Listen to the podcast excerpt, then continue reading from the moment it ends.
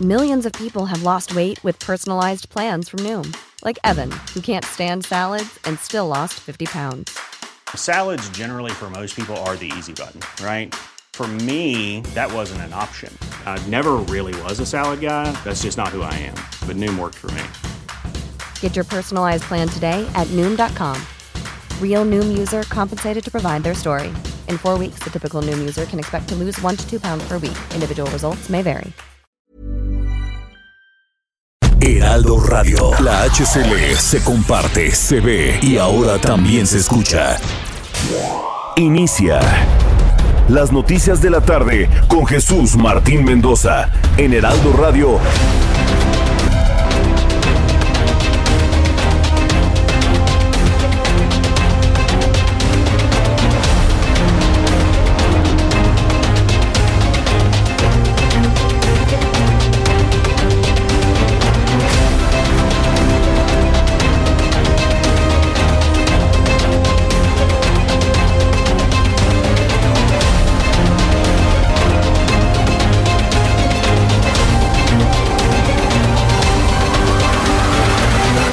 Las 6 de la tarde en punto, hora del centro de la República Mexicana. Bienvenidos, muy buenas tardes. Iniciamos el Heraldo Radio, estamos a la mitad de la semana.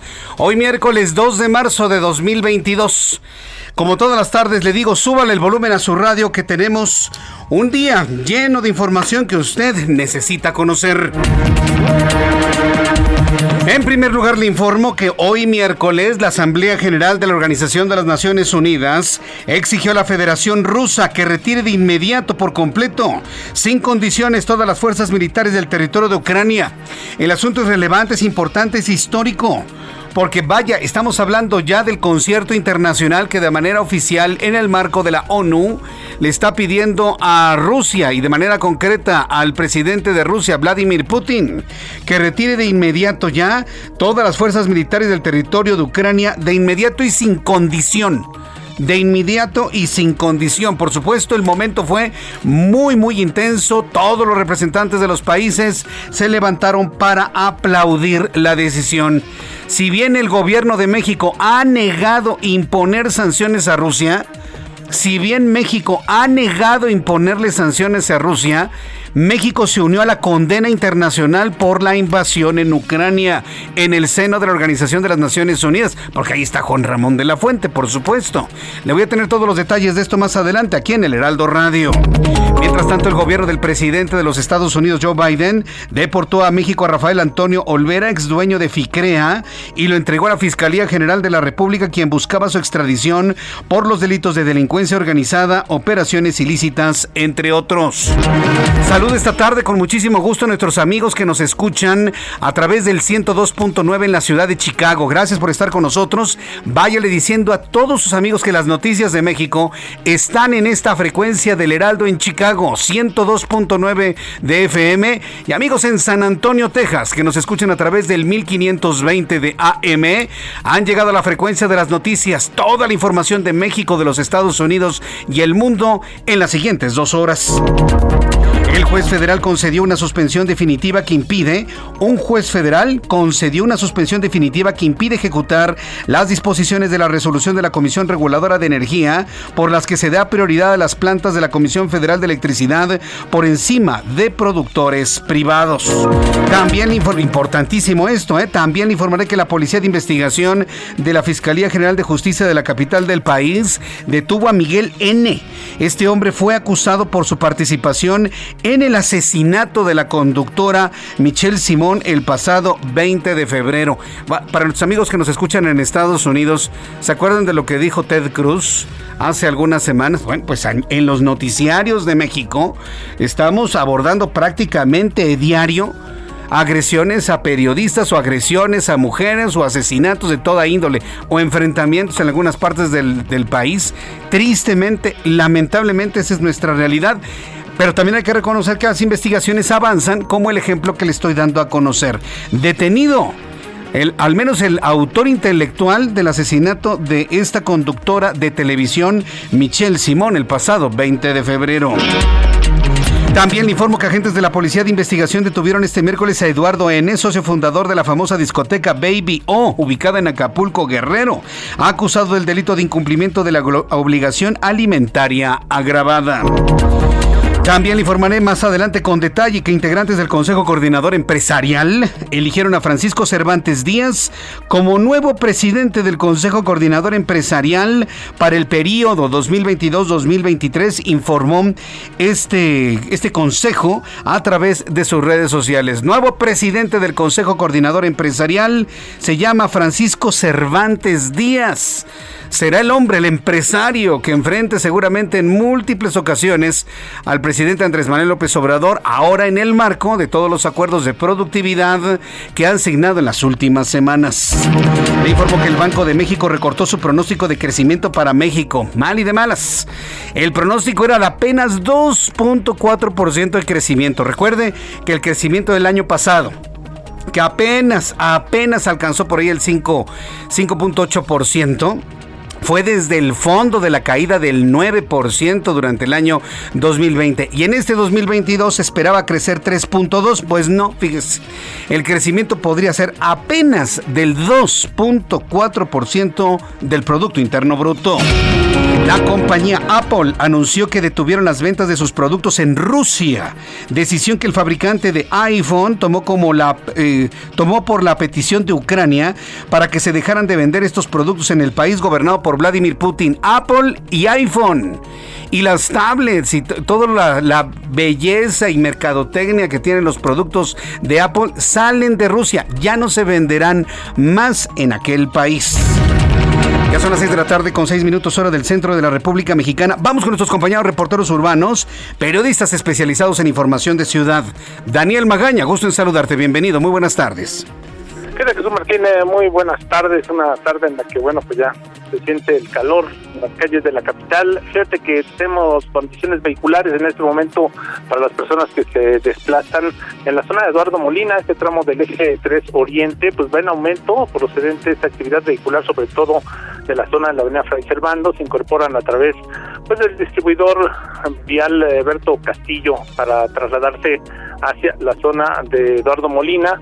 Hay que tener cuidado con esta vuelta inglesa en la zona del eje 1 norte y también eh, pues con el constante cruce de peatones en general en las inmediaciones del paradero de San Lázaro, la terminal de autobuses de Oriente. Pero bueno, a partir de la zona del eje 1 norte, el avance es constante sobre Eduardo Molina en dirección a, bueno, pues precisamente hacia la zona de la alcaldía Gustavo Amadero, el sentido opuesto en dirección hacia Francisco del Pase Troncoso. El avance es mejor en los carriles centrales, los laterales también con algunos rezagos viales al llegar hacia la zona de Lorenzo Botín. El reporte, Jesús Martín. Buenas tardes. Hasta luego, que te vaya muy bien. Muy buenas tardes, Daniel.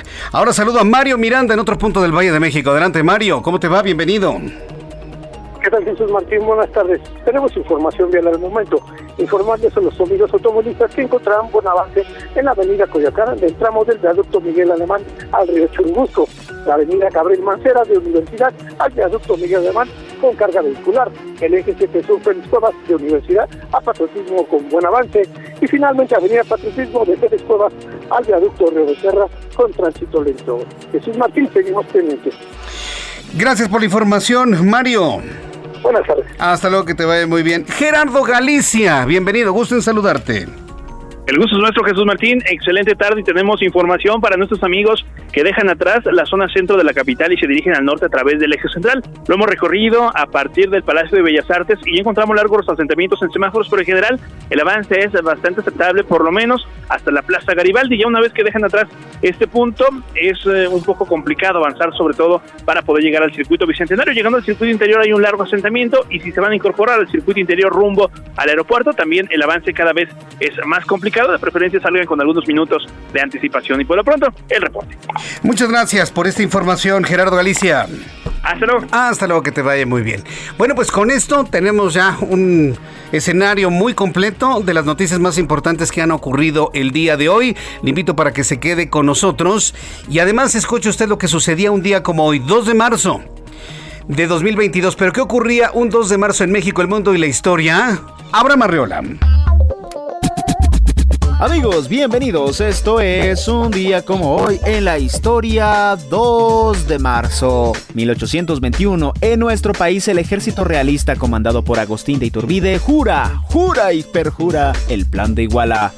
1836 el estado de Texas declara su independencia de México. 1861 Estados Unidos crea Nevada y Dakota. 1912, en España se declara obligatoria la lectura del Quijote. y en las escuelas públicas, no digo que sea mal libro, pero si a mí me costó leer Aura, uff, el Quijote, imagínate. 1962, en los Estados Unidos, en un partido de la NBA, se marcan por primera vez los 100 puntos de parte de un jugador llamado Will Chamberlain. Y en 1995 se crea la compañía Yahoo. Amigos, esto fue un día como hoy en la historia. Muchas gracias. Gracias por la información, Abraham Arreola. ¿A poco te costó leer Aura? Uh, añísimos que leímos Aura, ¿no? De Carlos Fuentes. ¿Qué es novela o cuento? Todavía, nadie se pone de acuerdo ¿eh? en, definir si Aura de Carlos Fuentes es una novela corta o es un cuento. Pero bueno, a mí lo que me encanta es la forma en la que está narrando en segunda persona. Eso es, lo, lo, extraordinario de ese pequeño libro. Pero bueno, gracias a Abraham Arriola por las, eh, las efemérides del día de hoy. Y bueno, pues en este día, hoy 2 de marzo, bueno, pues también saludar y festejar con mucho cariño a quienes cumplen años, a quienes festejan su santo. En este día, de verdad, con muchísimo gusto para Octavio Malagón, saludos Octavio, para Adriana Gudiño, para Edgar José Santiago Gutiérrez, Michelle Santiago, para Luis Dipal. Muchísimas felicidades. Para el día de mañana, pues Alejandra Noriega ya está preparando su, su cumpleaños. Mañana es cumpleaños de Rosalilia Roura Morales. Hace muchos, muchos años que nos sigue a través de estas frecuencias de radio en nuestro programa de la tarde.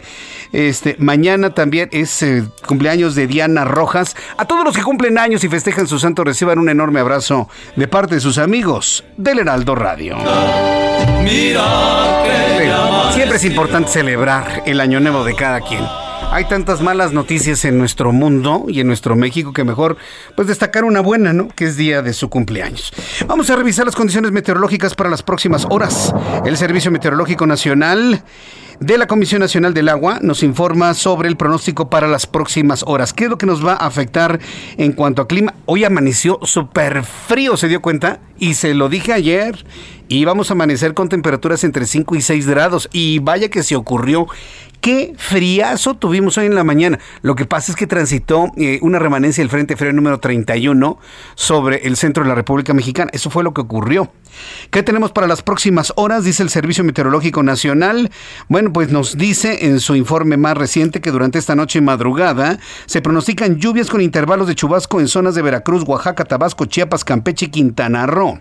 Esta noche y madrugada un canal de baja presión sobre el suroeste del Golfo de México interacción con la entrada de humedad del Golfo de México y Mar Caribe va a ocasionar lluvias con intervalos de chubascos en zonas de Veracruz, Oaxaca, Tabasco, Chiapas, Campeche y Quintana Roo. Asimismo, se pronostican lluvias aisladas en el noreste y occidente del territorio nacional. Un anticiclón en niveles medios de la atmósfera genera escasa probabilidad de lluvia en el norte occidente centro del país, así como ambiente frío con probables heladas al amanecer del jueves sobre zonas serranas del norte, noroeste y centro del país. Tenemos un sistema anticiclónico en niveles medios de la atmósfera, canal de baja presión, tenemos un nuevo frente frío que se acerca por el noroeste de la República Mexicana. Todos los ingredientes de un invierno en pleno, no le quepa duda. Y además con falta de lluvia. Yo recuerdo que hace muchos años, y, cuando le digo muchos, pues ya son más de dos décadas, yo recuerdo que un día como hoy, 2 de marzo, llovía con una intensidad durante estos tiempos. ¿eh? tal vez alguien no se acuerde. Pero una de las más importantes granizadas, nevadas que ocurrieron en el Valle de México sucedió un 2 de marzo, pero fue lluvia. Y durante todos estos días estaba lloviendo. Le estoy hablando del año 2001. ¿eh? A lo mejor alguien ya no se acuerda. Pero en esta época de marzo llovía. Y ahora, mire, el agua está totalmente ausente, al menos en el centro del país. Con, con estas condiciones atmosféricas le doy a conocer pronóstico del tiempo para las siguientes ciudades.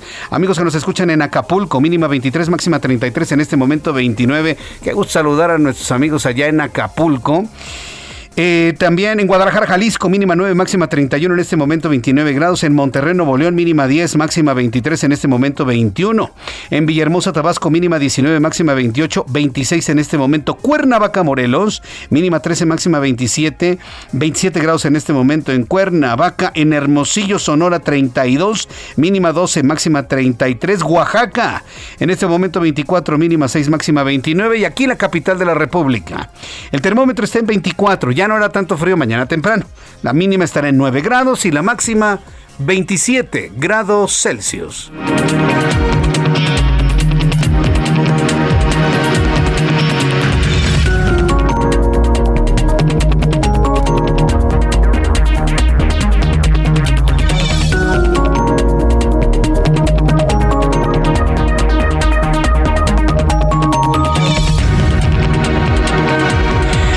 De la tarde con 15 minutos, las 6 y cuarto hora del centro de la República Mexicana. Eh, antes de, de, entrar a la información de lleno, fíjese que muchas de las noticias del día de hoy, tanto en radio como en televisión, han transitado sobre los feminicidios, la búsqueda de mujeres desaparecidas, eh, la búsqueda constante que están haciendo muchas personas de, de sus familiares desaparecidos. Eh, yo en lo personal sigo muy, muy impactado por la desaparición de Valeria Dailín Carrillo Jasso. Ella desapareció el 31 de... eh, El 26 de enero del, del 2022 en la zona centro de San José del Cabo, Baja California. ¿Se acuerda que se lo había comentado? Y se abrió un protocolo ALBA en Baja California Sur. Bueno, se la tragó la tierra. Ni una pista nada absolutamente.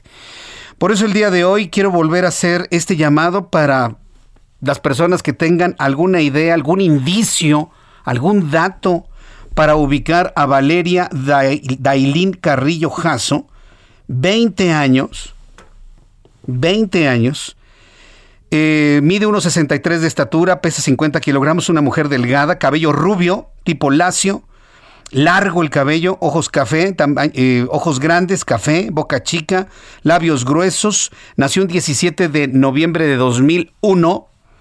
Nació en Guadalajara, Jalisco. Es estudiante. ¿sí? Andaba con sus amigos allá en Baja California. Tomó un Uber.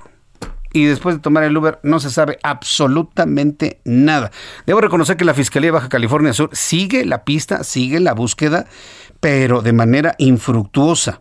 Tiene, usa un piercing en la nariz de estas argollitas que, que- que- las chicas de ahora se ponen en la nariz. Tiene un tatuaje de mariposa en el brazo izquierdo. Tiene un tatuaje que dice 13, 13, 13. Yo creo que eso no lo tiene cualquier persona. Lo tiene en el brazo derecho a la altura del codo. Tiene un tatuaje con la leyenda Blessed en el cuello y tatuaje en la oreja. Llevaba una sudadera negra con estampado en flores rojas y mochila café. Y como le digo, la última vez que se le vio fue el 26 de enero de 2022 en el centro de San José del Cabo, Baja California. Desde entonces se desapareció por completo. No hay ni siquiera una pista, ningún indicio, nada, nada absolutamente, nada que se haya ido con otra persona, que haya sido reclutada por trata, que se haya encontrado a alguien y no se haya identificado, nada. Pero lo que se dice nada es nada. Por eso, en este tipo de casos tan extraños y tan dolorosos para su familia, es importantísima su colaboración. Yo le invito a que participemos en la búsqueda de Valeria Dailín Carrillo Jasso. Se está acercando ya el 8 de marzo, el Día Internacional de la Mujer. Y van a hacer unas manifestaciones, mire, le adelanto, durísimas. Durísimas. No se imagina usted todo lo que va a pasar, no nada más en México, sino en el mundo. Precisamente por fenómenos como estos. Entonces yo le pido su ayuda, su apoyo. Si alguien sabe algo, envíenos un mensaje en nuestras formas de contacto en mi cuenta de Twitter, arroba MX, en mi eh, canal de YouTube. Ahí estoy con un chat en vivo que me pueden enviar información en el canal Jesús Martín MX. Bien, pues vamos con las eh, noticias del día de hoy, las noticias que eh, ha- han sido muy importantes y todo llega desde Rusia y Ucrania, por supuesto, y también desde los Estados Unidos, sede de la Asamblea General de la Organización de las Naciones Unidas, que hoy en su Asamblea General exigieron a Rusia cesar la guerra en Ucrania, luego de la votación de un proyecto de resolución de condena sobre la invasión rusa. Buena parte de la comunidad internacional acusa a Rusia, a la Rusia de Vladimir Putin, de violar el artículo 2 de la Carta de las Naciones Unidas que insta a sus miembros a no recurrir a las amenazas o a la fuerza para solucionar sus diferendos. Esta carta y este exhorto que hace las Naciones Unidas fue aplaudida a rabiar, ¿eh? Minutos de aplausos en la exigencia a Rusia para que salga de inmediato y sin condiciones del territorio ucraniano. ¿Sabe cuál es la respuesta de Rusia?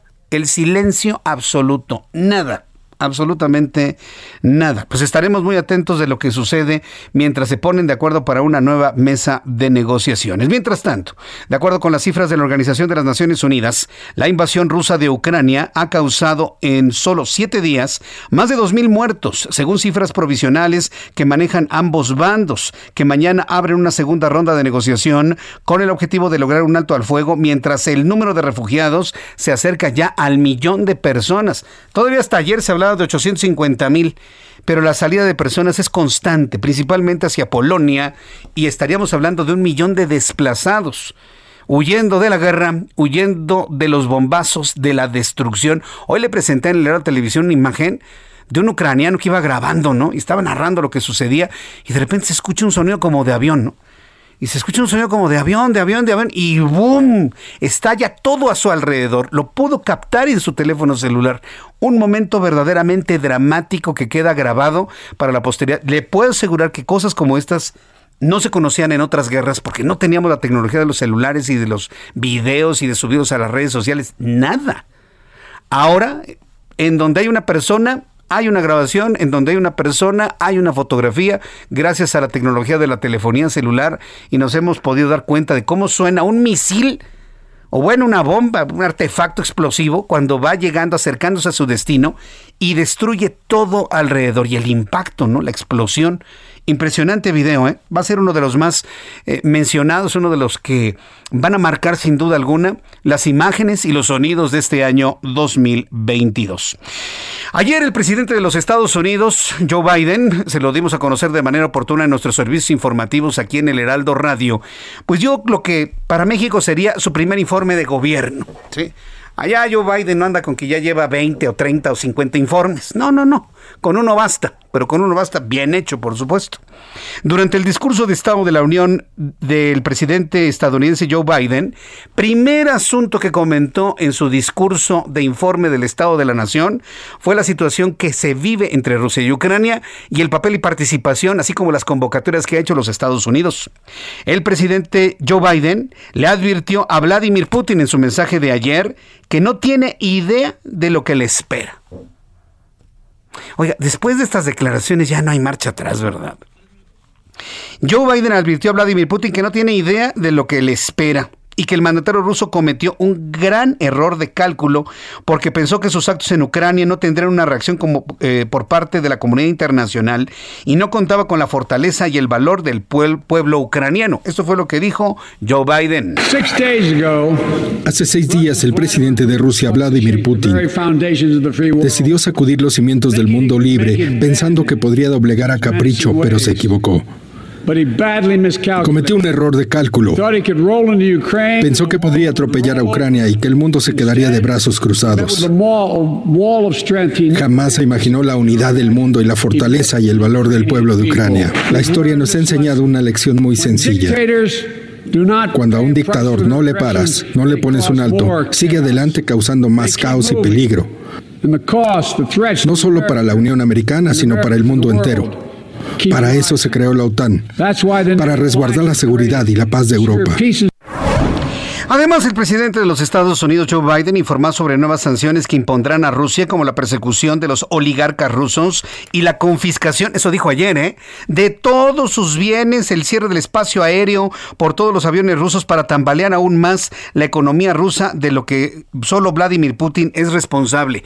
Dijo ayer, les vamos a quitar sus casas, sus yates, sus cuentas a todos los rusos que están gozando de los beneficios del capitalismo y de los lujos aquí en Estados Unidos. Y además anuncio, dijo Joe Biden, el cierre inmediato y definitivo a todo el espacio aéreo, cualquier aeronave rusa. Ese, bueno, en ese momento todo el Congreso se levantaba y aplaudía a Vladimir Putin. Joe Biden, perdón, a Joe Biden. Joe Biden aseguró que las tropas estadounidenses no lucharán en Ucrania lo ha dicho en varias ocasiones el presidente de Estados Unidos, Joe Biden, que han enviado apoyos pero de ninguna manera van a provocar enfrentamientos, intercambio de plomo, ni de balas, ni de nada dentro de Ucrania. Nada absolutamente. Después de los anuncios, después de los mensajes, le voy a presentar este segundo audio en donde Joe Biden, bueno, pues advierte sobre esto, sobre cerrar el espacio aéreo a todas las aeronaves rusas que llegaban hacia los Estados Unidos, de y desde Rusia. ¿eh? Nada, nada absolutamente vuela ya. ¿A dónde se están yendo los aviones? Pues bueno, se están yendo seguramente a algunos aeropuertos en Latinoamérica, pues afines al pensamiento de, Rusia, seguramente. Hasta este momento, Rusia ha mantenido silencio absoluto hacia estas amenazas y advertencias emitidas desde ayer en los Estados Unidos. Voy los anuncios, regreso con este audio de Joe Biden y le invito para que me escriba a través de YouTube, en el canal Jesús Martín MX y a través de Twitter, arroba Jesús Martín MX. Escuchas a Jesús Martín Mendoza con las noticias de la tarde por Heraldo Radio, una estación de Heraldo Media Group. Heraldo Radio.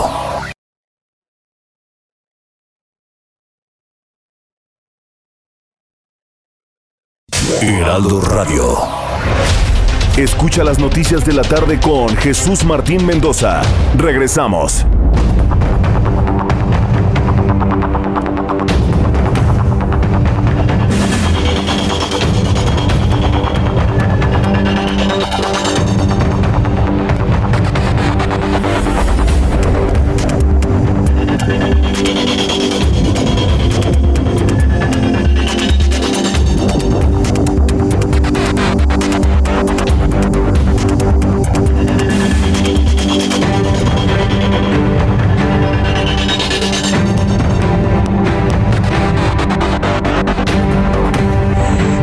La tarde con 30 minutos, las 6 de la tarde con 30. Ya estamos de vuelta en YouTube también. Estamos transmitiendo en toda la gran cadena de emisoras del Heraldo Radio en la República Mexicana. La verdad, qué, gusto, el, qué privilegio, de verdad, el poder entrar a su hogar, a su lugar de trabajo, en su deporte, en el transporte público. Nos escuchan mucho, mucho en el transporte público. Gracias por estar con nosotros eh, a esta hora de la tarde. Bien, eh, le quiero presentar, para redondear lo que fue ayer y para nuestros amigos que nos están escuchando en los Estados Unidos, que vaya, lo han escuchado a lo largo del día, pero yo creo que vale la pena insistir en estos comentarios que hizo el presidente de los Estados Unidos.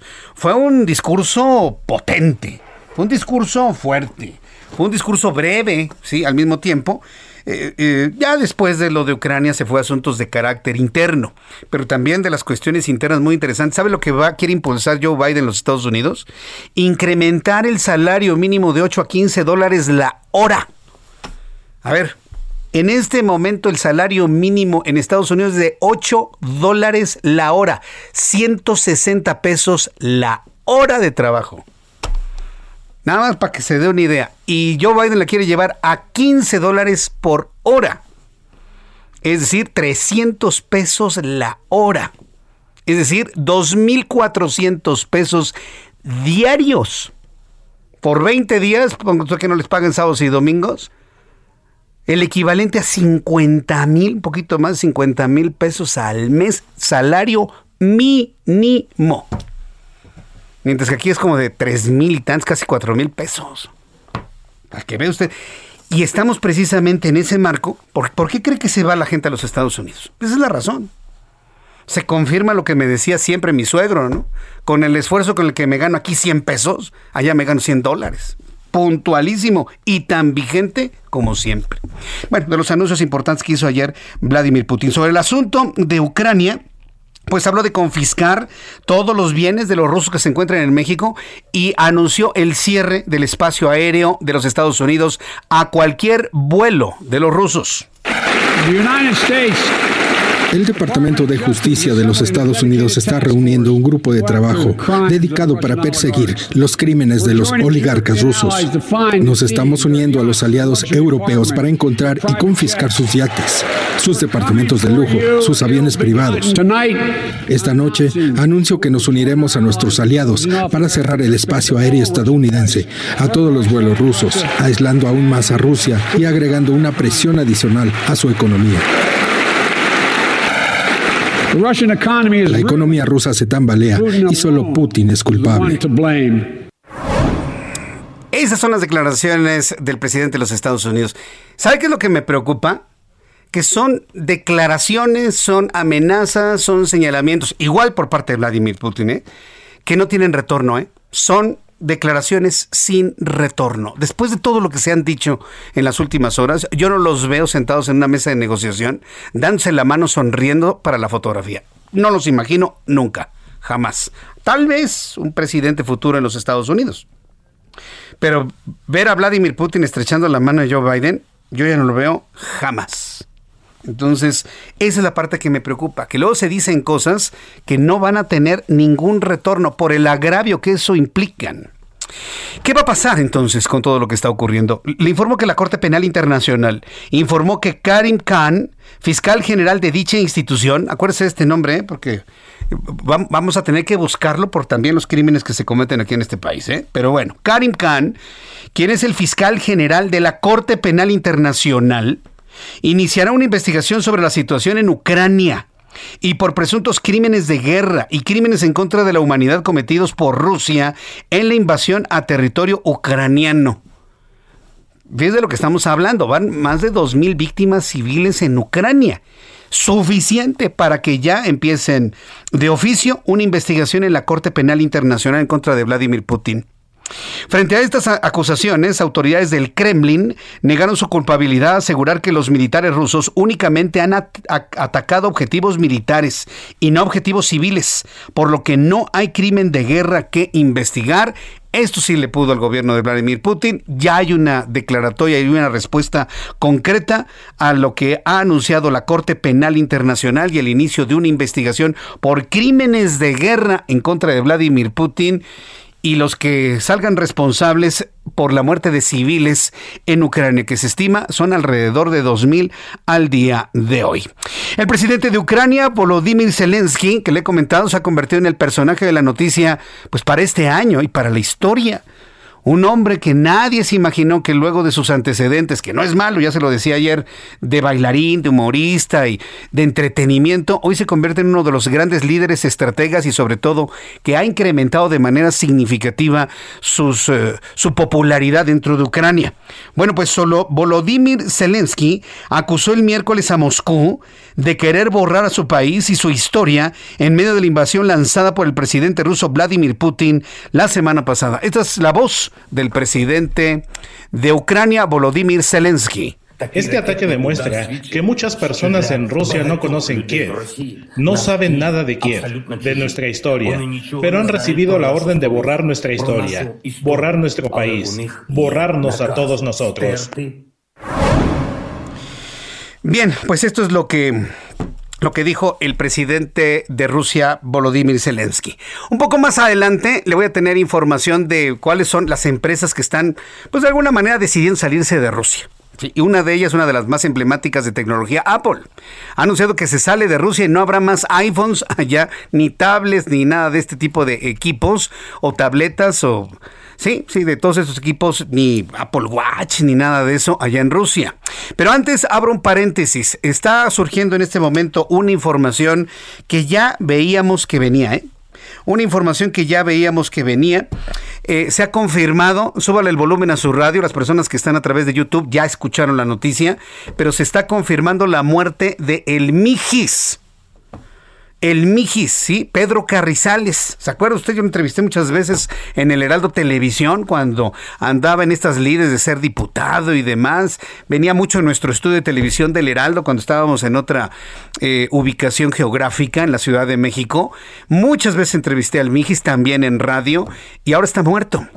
Uno de los hombres que impulsó mucho los derechos de las bandas, de las pandillas, de los muchachos que no tienen oportunidades. Finalmente se confirma, está muerto. La información con Arnoldo Hernández, nuestro corresponsal en Tamaulipas. Adelante Arnoldo, gusto en saludarte. Muy buenas tardes para ti todo el auditorio. La familia Carrizales Becerra reconoció que el cuerpo de una persona que falleció en un accidente carretero es el de Pedro César El Mijis y las pruebas de ADN así lo confirman. Esa tarde, la familia se encontraba en la Fiscalía General de Justicia de Tamaulipas en el Servicio Médico Forense para hacer los trámites de la entrega del cuerpo del ex diputado potosino. La Fiscalía de Justicia indicó que existe una investigación sobre el accidente registrado el pasado 3 de febrero, aproximadamente a la una de la mañana, eh, en, el, en, el kilómetro 27 de la carretera Piedras Negras, Nuevo Laredo, en los límites de los estados de Nuevo León y Tamaulipas, con el propósito de establecer si el exceso de Pedro Carrizales fue debido al accidente o murió en, o murió en otras circunstancias. Y es que la camioneta se encontraba totalmente quemada. Luego de los trabajos del Servicio Médico Forense en antropología, identificación humana y genética en el cuerpo, haciendo el cruce de información de datos genéticos con miembros de la familia, se, se confirmó que sí corresponde a, a Pedro César Carrizales. Hasta aquí mi información. Vaya, pues este, entonces ya es definitivo. Ahora lo que hay que saber en qué condiciones murió, ¿no? Si, si fue un atentado, si eh, algún vehículo lo empujó, si explotó algo, si perdió el control y se fue al barranco. No se sabe nada sobre las razones de. No, no, la, la, la, la, la Fiscalía General de Justicia de Tamaulipas se mantiene hermética en ese sentido, no ha no se ha reservado el proporcionar eh, más información y únicamente es a la familia a la cual eh, le, está proporcionando le proporcionado información, pero bueno, pues también eh, la, la, familia no quiere hacer mayores comentarios. Bien, pues gracias por esta información, Arnoldo. Muy buenas tardes para ti y todo el auditorio. Gracias, que te Bueno, pues ahí está. Ya finalmente Arnoldo Hernández, corresponsal en Tamaulipas, nos ha ya aclarado qué pasó con el Mijis. Está muerto. Se murió en un accidente. Ahora hay que ver en las investigaciones en qué condiciones se dio ese accidente. ¿Se le cerraron? ¿Le pusieron algo? ¿Venía borracho y perdió el control? ¿Chocó y se incendió el auto? ¿Ya iba muerto en el momento del accidente? O murió a consecuencia del accidente. Uy, hay una gran cantidad de preguntas que se abren sobre esto. Ya, ya, ya se veía venir finalmente, ¿no? Prácticamente mañana se cumpliría un mes del accidente en donde Pedro Carrizales, el Mijis, perdió la vida, ya lo podemos informar ya con eh, datos concretos que ha dado a conocer la Fiscalía de Tamaulipas. Son las 6 de la tarde con 41 minutos hora del centro de la República Mexicana. Bien, entro en comunicación con el senador Damián Cepeda del Grupo Parlamentario del Partido Acción Nacional. Eh, Damián Cepeda, bienvenido, muy buenas tardes. Muy buenas tardes, qué gusto en saludarte a ti y a todos los que nos escuchan. Ahora que hizo Morena, o ahora que no quiere hacer Morena, o ahora que hizo a pie juntillas Morena. ¿Qué problema hay ahora con este partido político, Damián? Bueno.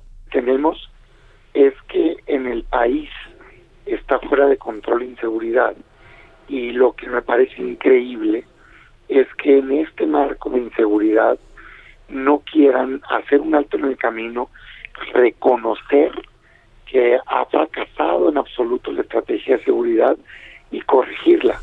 O sea, lo que vimos hace unos días es de escándalo. El fusilamiento de 17 personas en Michoacán, pues la verdad las cosas es que ya rebasó la inseguridad toda ficción. Y el problema que tenemos ahorita en México es que se está normalizando ese grado de violencia. O sea, hace unos días el escándalo era en Caborca, Sonora, el crimen organizado había situado la ciudad, secuestrado gente, matado gente y la guardia no había hecho nada. Unos días antes el escándalo era que en Zacatecas habían matado a unos estudiantes.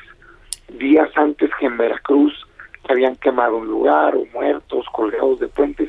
Y el problema ya está siendo que un escándalo tapa otro, pues, ¿no? y cada seis días en México, según los datos oficiales, se está dando un multihomicidio y muchos de ellos pues son masacres. Entonces, lo que nosotros decimos es, oigan, basta, basta de esta violencia. Hay que corregir la estrategia de seguridad. Y lamentablemente lo que escuchamos de Morena es, pues que voltea para otro lado. El presidente, fíjate nada más, el día después del fusilamiento, primero minimizando, ¿no? Queriendo decir como que no había pasado. Segundo, pues más preocupado por su popularidad, hablando de encuestas, de que no le habían bajado su popularidad. Por Dios, pues en qué mundo vive. Ya es tiempo de que en México se haga algo y garanticemos la paz a los mexicanos. Sí, yo, yo, yo, estoy de acuerdo en que se tiene que hacer algo. Pero a ver, se lo pregunto a Damián Cepeda, como integrante del grupo parlamentario del PAN, como representante y voz de la oposición. ¿Qué van a hacer ustedes como oposición? Me, me, me dice usted, hay que hacer algo. ¿Qué hacemos? Y, y, digo, ¿qué hace la oposición? ¿Qué hace la ciudadanía para que efectivamente, por ejemplo, en este caso, cambie la estrategia de seguridad? Porque yo en lo personal pienso que están ustedes equivocados en la estrategia. Porque mientras más le digan al gobierno que está equivocado y que los abrazos no sirven, ya lo hacen como un reto personal, pues más lo reiteran, más lo hacen y menos hacen. Mira, te comparto lo siguiente. Primero, A ver nuestro trabajo es representar a los ciudadanos. Yo no me puedo quedar callado mientras están parando a 17 personas contra una pared y fusilándolos. Y mientras en mi estado están tomando ciudades. Uh Y mientras veo que está la violencia fuera de control. El Senado es el facultado para aprobar la estrategia de seguridad. O sea, lo que yo estoy pidiendo y lo que estamos pidiendo es que se vuelva a enviar una estrategia, que se acepte de parte del gobierno que es quien tiene el gobierno. O sea, hoy el gobierno lo tiene Morena. Ellos, él, el presidente es el jefe de la Guardia Nacional, es el jefe del ejército, no los senadores. Lo que sí podemos hacer es exigirles que se acepte que está pasando esto en el país y que se corrija. En concreto propuse tres cosas. La primera, que se garantice la paz, punto, que se reconozca que se fracasó en la estrategia. El primer paso para corregir es aceptar. Segundo, que juntos encontremos una nueva estrategia y yo pongo cinco propuestas en la mesa. O sea, militarizar fracasó. ¿En qué han cambiado la estrategia del pasado? En nada. Fracasó en el pasado y fracasó hoy. ¿Qué tenemos que hacer? Particularmente combatir al crimen organizado. Es el que está matando gente en el país. Sí, de acuerdo, pero ¿cómo? Ahí te va, con desarticulación de las bandas criminales, con inversión en inteligencia, particularmente en inteligencia financiera, que en lugar de que anden persiguiendo opositores, persigan al crimen, con fortalecimiento de la policía estatal y municipal, con inversión en tecnología, es decir, con una estrategia para garantizar la paz. Y eso pasa se corrija la estrategia y se mande de nuevo al Senado. Pasa por citar a los titulares de la Guardia, de la Secretaría de Seguridad Pública y del Ejército para rendición de cuentas. Pasa por alzar la voz ante un presidente que parece que estuviera jugando, o sea, está volviendo sí. por otro lado, hablando de popularidad, pues no, alguien tiene que levantar la voz y aquí está un senador sí. de Cepeda y el grupo parlamentario del PAN diciendo basta. Sí, basta sí, Damián, pero estoy de acuerdo, estamos hartos, basta, pero ya estamos en un punto donde ya no es suficiente levantar la voz. Y te lo digo con mucho cariño, con afecto no, que claro, les tengo. Ya no es suficiente levantar la voz, porque la voz está en el? Twitter, está en las entrevistas de radio, las No, entrevistas no, de televisión, y la oposición que ha estado haciendo investigación para sacar casos de corrupción está en los medios Mira, de yo comunicación. escucho voces, te lo digo con, con, con contundencia. Sí. Yo, cada que levanta la voz uno se arriesga. Y Sí. sí. ¿y de qué sirve tener un cuartel del ejército o de la Guardia Nacional si no van a salir a defender a los mexicanos cuando están atacando el crimen organizado? Es que para eso es la representación del legislativo. El legislativo no es ejecutivo, el ejecutivo le toca ordenar que se hagan las cosas. Al legislativo le toca crear leyes y alzar la voz para exigirle al ejecutivo Pues que dé resultados. Pero hoy yo veo que nadie hace nada y yo no estoy dispuesto a quedarme mirando a otro lado mientras en mi país hay tanta violencia. Eh, en Por eso estoy de levanto acuerdo. la voz y exijo que se corrija la estrategia de seguridad. Por eso yo digo que llegará el momento, yo no sé si a este exactamente, pero llega el momento en que levantar la voz no va a ser suficiente. Que Pues yo por eso les digo y no les gusta, hay que quitar este gobierno. Así de sencillo, ¿qué se puede hacer? Quitar este gobierno. Que no está dando resultados. Así de concreto. Bien, muy bien. Entonces, la lógica sería entonces, vamos a la revocación de mandato el 10 de abril. Yo sí, yo sí lo creo, lo digo a título personal, es mi opinión. Me parece que ya fracasó por completo y tendríamos, yo en lo personal cuando menos, voy a hacer todo lo que esté a mi alcance para que acabe esta tragedia de gobierno que es Moreno. Bien, pues también Cepeda, muchísimas gracias por, por esta información. Ya quedó completamente establecido. El público está sensibilizado en lo que se ha comentado en estos minutos sobre la urgencia en revisar y corregir la estrategia de seguridad. Muchas gracias por este tiempo, senador Damián Cepeda. Muchas gracias, un saludo. Hasta luego. Es eh, Damián Cepeda del Grupo Parlamentario del Partido de Acción Nacional. Y mire, partamos de la siguiente base. Damián Cepeda es mi amigo y, yo no tengo ningún problema de decirlo. Y muchos políticos, inclusive hasta de Morena, lo son. ¿sí? Y, algunos con unos me llevo muy bien, tenemos muy buena comunicación y demás. La máxima, ¿cuál es la máxima entre los amigos? Pero de verdad, porque ya sabe que cuando hay tragedias, cuando usted se queda pobre, cuando se va al hospital, cuando ya no le va bien, cuando ya no tiene influencia, pues desaparecen los llamados amigos, ¿no? Se cuentan con los dedos de la mano. Y el que dijo que los amigos verdaderos se cuentan con los dedos de las manos no mintió, ¿eh? fue totalmente literal. Y a veces hasta sobran dedos. Y a veces hasta sobran dedos. ¿Cuál es la máxima entre los amigos? Decirse la verdad. Y si yo voy a ver a estas personas que pertenecen a este partido político, a los senadores, les tengo que decir la verdad. ¿Y cuál es la verdad? Perdón, alzar la voz ya no es suficiente. ¿eh? Tienen que hacer acciones claras, concretas. Lo está haciendo el senador Damián Cepeda.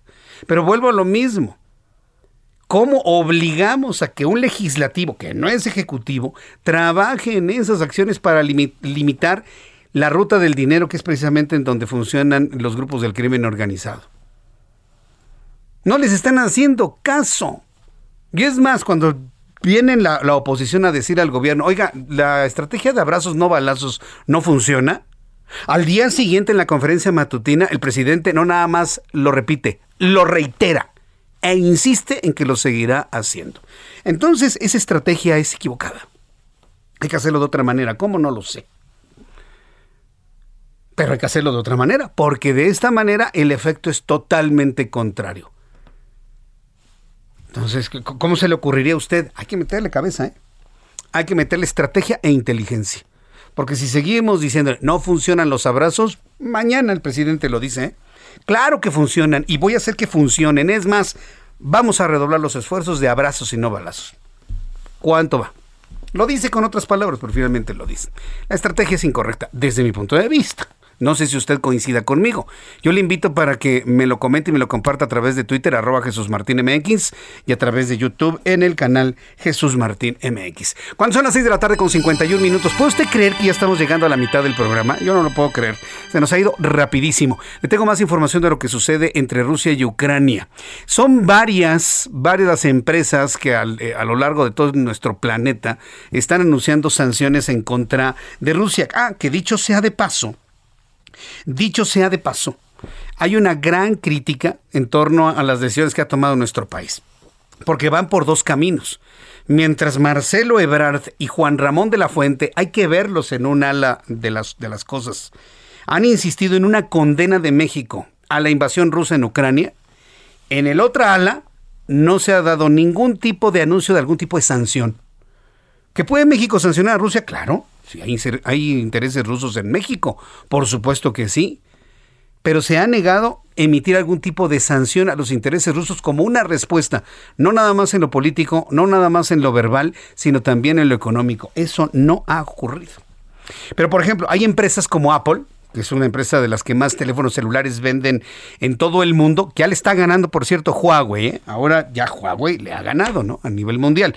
Pero bueno, hablemos de Apple que es un que es tecnología que por cierto se consume mucho en los países de economías emergentes. Esto es un fenómeno que algún día lo platicaremos. Pero bueno, Apple detiene venta de sus productos en Rusia tras la petición de autoridades ucranianas para que la compañía Apple deje de exportar sus productos a Rusia.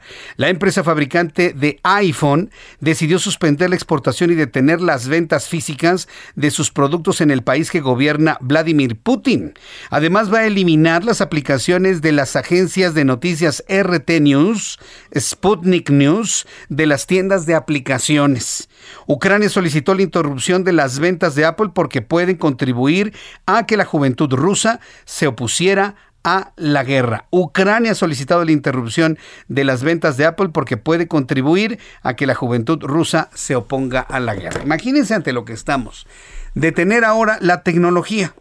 Ahora con eso, eh, déjeme ver, estoy entrando a mi tienda. Yo, tengo el de la manzanita. yo tengo el de la manzanita que estuve leyendo la historia del por qué la manzana, mañana se la comparto para tener el, dominio de la historia del por qué la manzana mordida. Eh, es un, es un drama, ¿eh? el honor que está haciendo los dueños de Apple sobre ello. Quiero ver si todavía está la aplicación de RT. Yo no la tengo descargada. Normalmente no me informo con RT más que en su canal de YouTube. A ver, déjeme ver. Rosha Today. Le ponemos aquí, Rosha. Ah, eh, lo estamos haciendo muy didáctico, Héctor. Mira, pues, inclusive hasta le estoy enseñando a nuestros amigos aquí en YouTube que estoy bajando. Sí, todavía está, mire, aquí está. Ahí aparece RT. Yo creo que todavía esta sanción va a tardar un poquito, ¿no? Por lo pronto aquí está. En un iPhone, la aplicación RT, al menos aquí en este país de economía emergente ya lo veremos allá en, los Estados Unidos, por supuesto, y en Ucrania. Bien, con esta información vamos a ir a los anuncios. Al regreso de los mensajes le voy a tener un resumen con las noticias más importantes. Le voy a tener también la actualización de los números de COVID-19.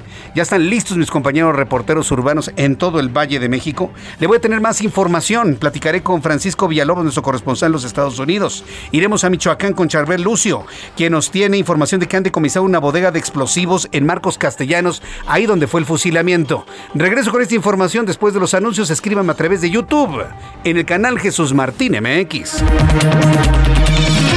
Escuchas a Jesús Martín Mendoza con las noticias de la tarde por Heraldo Radio, una estación de Heraldo Media Group. Heraldo Radio 98.5 FM, una estación de Heraldo Media Group, transmitiendo desde Avenida Insurgente Sur 1271, Torre Carrachi, con 100.000 watts de potencia radiada.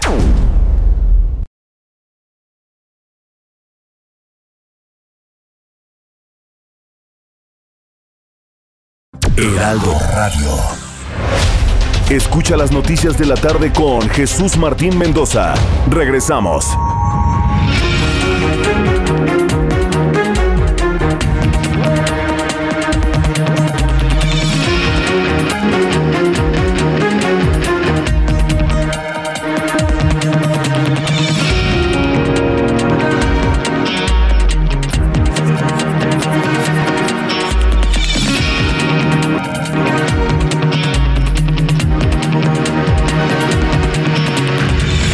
En punto, las 19 horas en punto hora del centro de la República Mexicana, le presento un resumen con las noticias más importantes en el Heraldo Radio.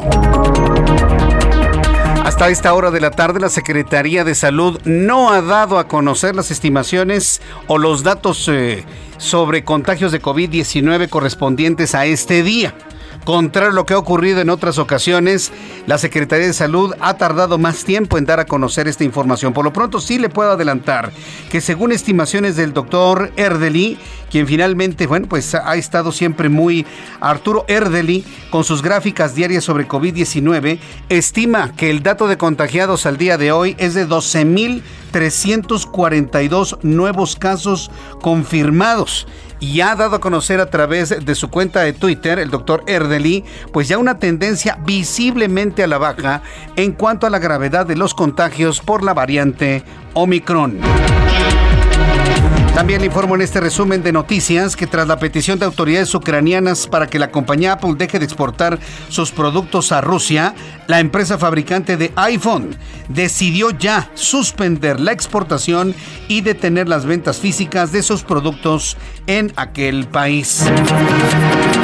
Hace unos minutos se confirmó la muerte de Pedro Carrizales, el Mijis. Está muerto el Mijis. Según ha informado la Fiscalía de Justicia de Tamaulipas, se ha confirmado que la persona que permanecía en carácter de desconocido y que habría muerto en un accidente automovilístico en los límites entre Nuevo León y Tamaulipas se trata del exdiputado federal Pedro Carrizales El Mijis Él habría desaparecido a principios del mes de enero y este accidente se habría registrado el pasado 3 de febrero, es decir, mañana se cumpliría un mes de la muerte del Mijes. Está confirmado con eh, información derivada de material genético brindada por la familia del Mijis. Le informo en este resumen de noticias que durante los últimos tres años el Instituto Mexicano del Seguro Social, Pemex, Edena, Semar, no surtieron de manera efectiva 49 millones 832 mil 490 recetas debido al desabasto de medicamentos que sufre el sector salud desde que el actual presidente llegó a la administración federal, de acuerdo con el colectivo Cero Desabasto formado por 81 organizaciones. No hay medicamentos, ya le voy a platicar también, yo en lo personal ya sufrí desabasto de medicamentos. Ahorita regresando de los mensajes le voy a platicar de qué se trata. El Banco Mundial anunció este miércoles la suspensión de los programas de ayuda establecidos en Rusia y Bielorrusia tras la invasión a Ucrania. Hace apenas unas horas había anunciado una serie de apoyos millonarios a Ucrania como medida de emergencia. En Bielorrusia el Banco Mundial estaba involucrado en 11 proyectos que totalizaban unos 1.150 millones de dólares, mientras que en Rusia mantenía cuatro proyectos que sumaban 370 millones de dólares según el sitio web. Alex Konaltikin, empresario de origen ruso y que radica en los Estados Unidos, ofreció una recompensa de un millón de dólares a cualquier oficial de la policía que arreste a Vladimir Putin. Hay una oferta de un millón de dólares a quien arreste a Vladimir Putin como un criminal de guerra, de acuerdo con el derecho ruso e internacional. El mensaje publicado en redes sociales del empresario fue eliminado porque contiene una fotografía donde aparecía el presidente ruso acompañado de la frase se busca vivo o muerto. La red social tuvo que bajar esa imagen por visiblemente violentar las reglas de Twitter. El Ministerio Ucraniano de Defensa emitió un comunicado donde el ejército ucraniano decidió entregar a los soldados rusos capturados con la condición de que sean las madres de los militares del Kremlin quienes vayan a buscarlos a Ucrania donde serán bien recibidas y se dejarán en libertad a sus hijos porque Ucrania no hace la guerra contra madres y contra sus hijos. Le informo que la directora de la Organización Panamericana de la Salud, Clarissa Etienne, dijo este miércoles que en una región como América plagada de desigualdades, así lo dijo, ¿eh? Que en América, que está plagado de desigualdades, las mujeres han sido afectadas de manera desproporcionada por la pandemia de COVID-19. Agregó que los datos de toda la región muestran que el coronavirus tuvo un impacto en la mortalidad materna. Durante los últimos dos años, más de 350 mil casos de COVID fueron reportados en mujeres embarazadas en América. Más de 3 mil de ellas murieron. La Agencia Espacial Europea dio a conocer que el lanzamiento de ExoMars Rover en este 2022 es poco probable por el conflicto que se desató entre Rusia y Ucrania. El lanzamiento del primer rover, del primer vehículo europeo que va a explorar la superficie del planeta Marte, estaba agendada para el mes de septiembre, pero la invasión y las sanciones impuestas a Rusia también afectan el lanzamiento y por ende a la ciencia. Ha comentado la agencia, claro, en este momento si hablamos de ciencia, si hablamos de exploración del sistema solar, pues prácticamente todos los países van en combinación y en colaboración. Bueno, pues tampoco habrá ciencia de Rusia y eso nos hace dar dos, tres, cuatro, cinco pasos hacia atrás en el desarrollo de la investigación planetaria. El alcalde de la ciudad ucraniana de Gerson, Igor Kolankiyev, dijo el miércoles que los soldados rusos estaban en las calles y habían entrado por la fuerza a un edificio del ayuntamiento, por lo que el alcalde pidió a los militares que no disparen a los civiles y a ellos les pidió que solo salieran de día a comprar alimentos y siempre acompañados. Son las noticias en resumen. Le invito para que siga con nosotros. Le saluda Jesús Martín Mendoza.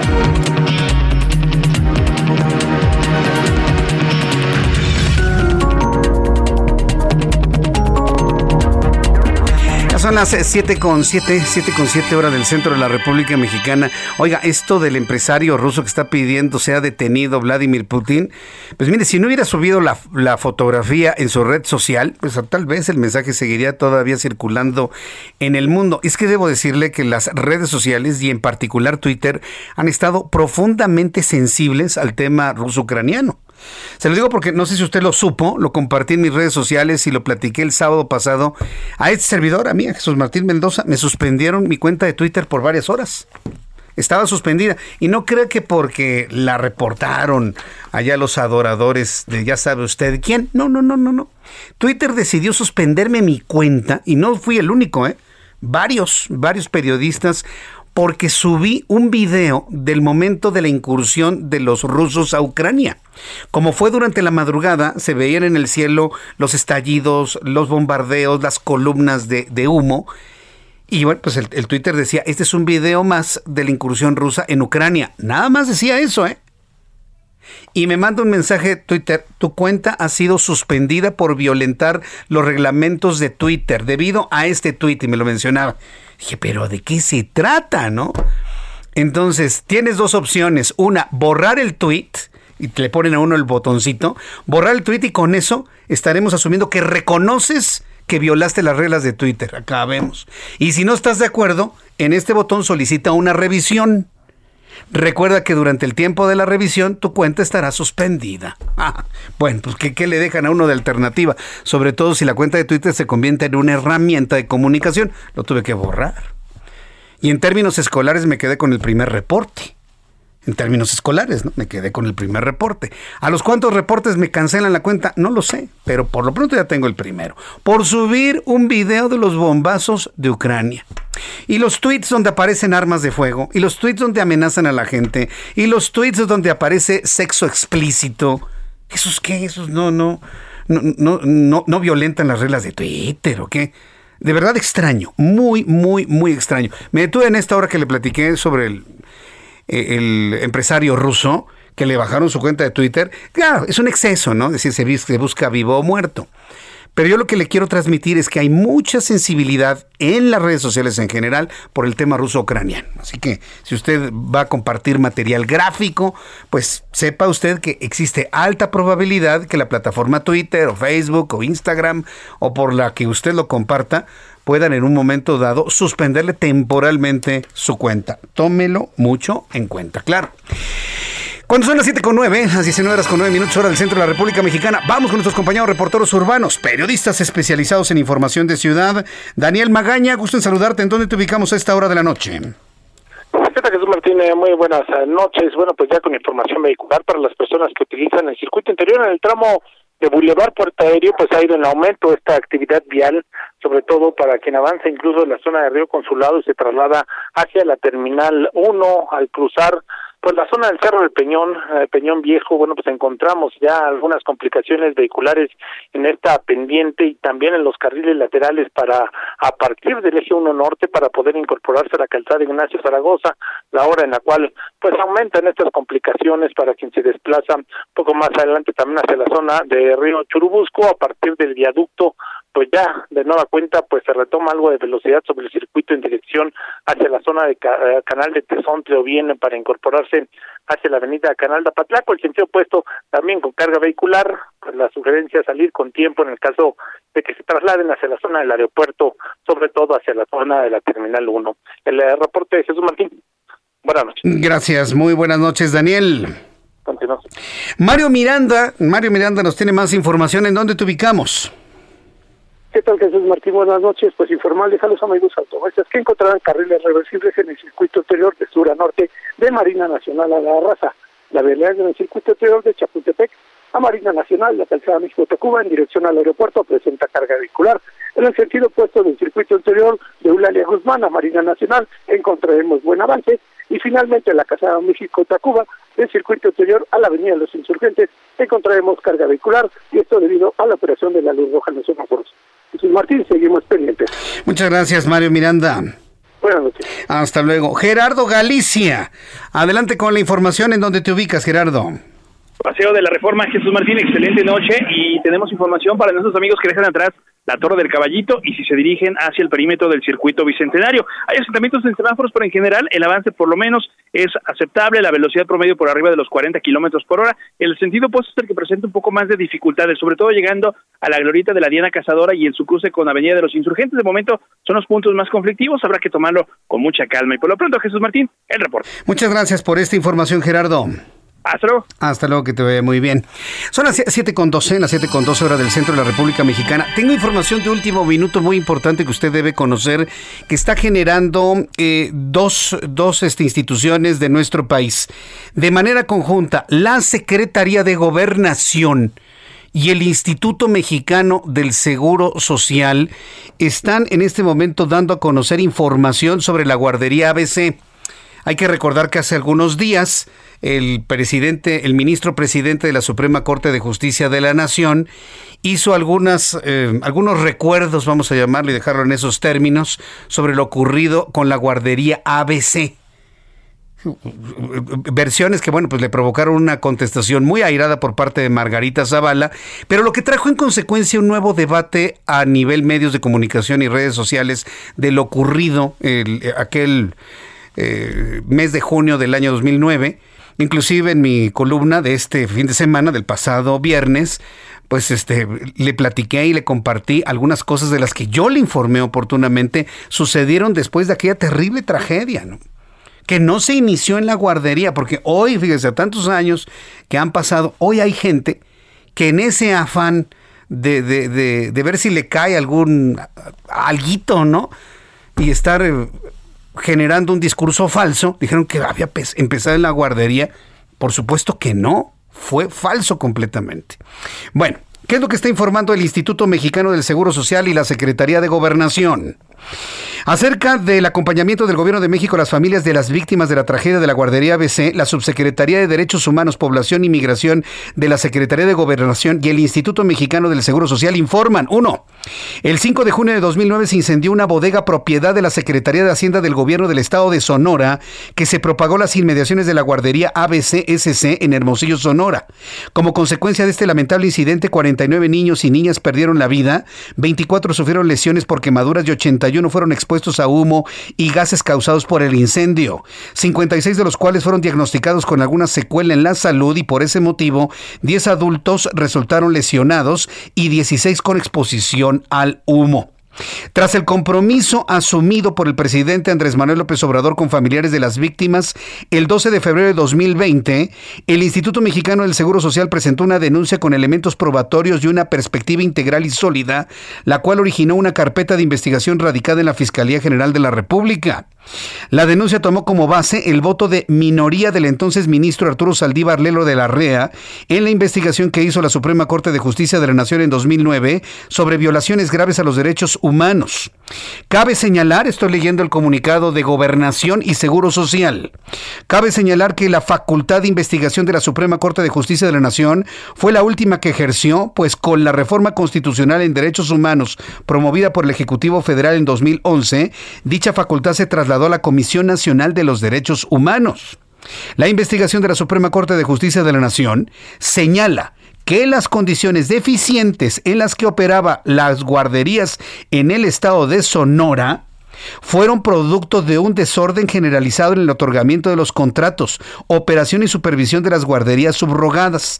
Tal es el caso de la guardería ABC, en la cual operaba bajo el esquema vecinal comunitario que traía aparejado condiciones deficientes de seguridad para su funcionamiento. Esto se reconoció desde el primer día. ¿eh? La guardería lamentablemente no tenía las condiciones suficientes para una reacción oportuna de seguridad en caso de un incidente como el que lamentablemente ocurrió.